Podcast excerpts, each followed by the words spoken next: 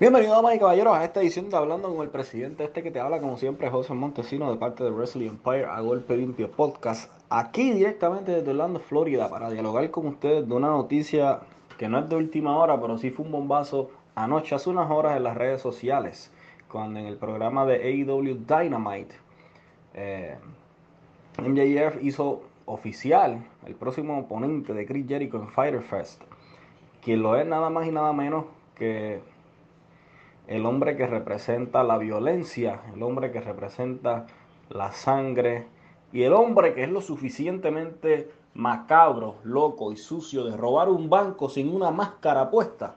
Nada más y nada menos que Nick Gage. Sí, el hombre de las luchas a muerte, el hombre que ha estado a punto de morir en múltiples ocasiones en este tipo de lucha, llega a una de las grandes ligas algo que muchas personas pensaron que jamás iban a suceder, así que supongo que Jim Cornette tiene que estar cagándose en todo lo que se menea y se enfrenta a quien es para muchos el luchador más grande de todos los tiempos, Chris Jericho, en una lucha sin reglas.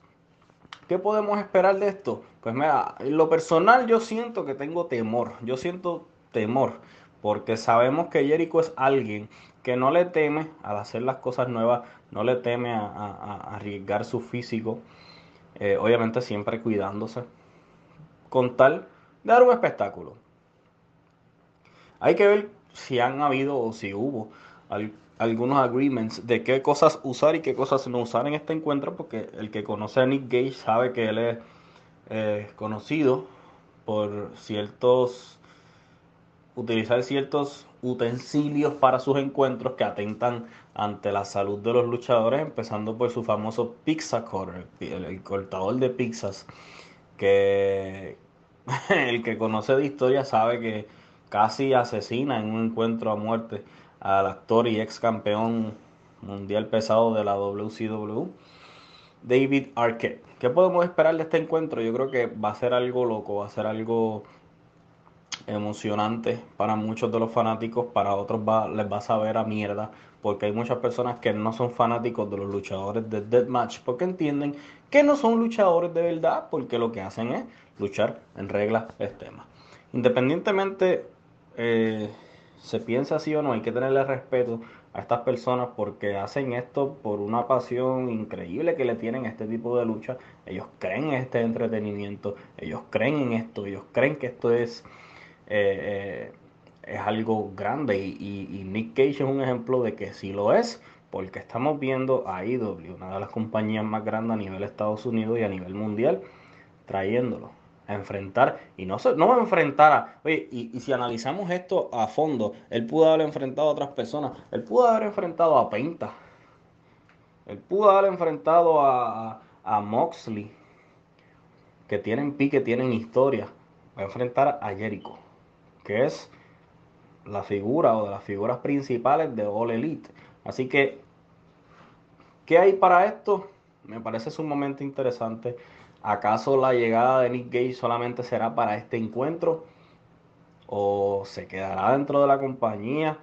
Yo creo que AEW ha, dado un buen, una buena, han, han sabido utilizar lo que son las reglas extremas, pero tienden a prostituir mucho lo que es eh, las luchas sin reglas, la sangre. Creo que, que si la WWE peca de no sangrar y no, y no hacer reglas extremas bastante, AEW lo ha hecho de más. ¿Por qué? Porque lo bueno de esto es tú tener luchas en pay-per-views donde se maten, como dirían los fanáticos.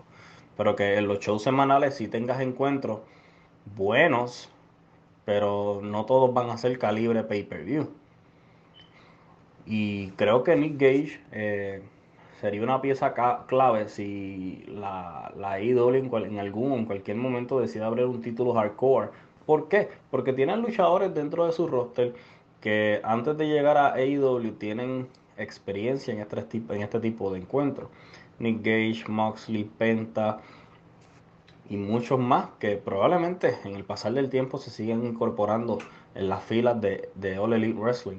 Así que esto es una movida bien interesante porque, porque de por sí la cartelera del show está muy buena. La cartelera para, para Fire Fest está increíble. O sea, es una cartelera de un pay-per-view. So, el fanático, independientemente esté, esté de acuerdo o le agrade Nick Gage o no, va a verlo, porque la, la cartelera está buena. Y entonces estos fanáticos de los Dead los que son fanáticos a muerte de Nick Gage, la, la comunidad de MDK, lo va a ver para apoyar a uno de los, de los suyos. Y muchos de esos probablemente no veían AEW, van a ver AEW por ver a Nick Gage. Así que es una movida sumamente interesante e inteligente por parte de AEW de expandir su roster y traer una persona tan controversial como Nick Gage, porque si algo dijo una vez Eric Bischoff, uno de mis quotes favoritos es que la controversia crea dinero.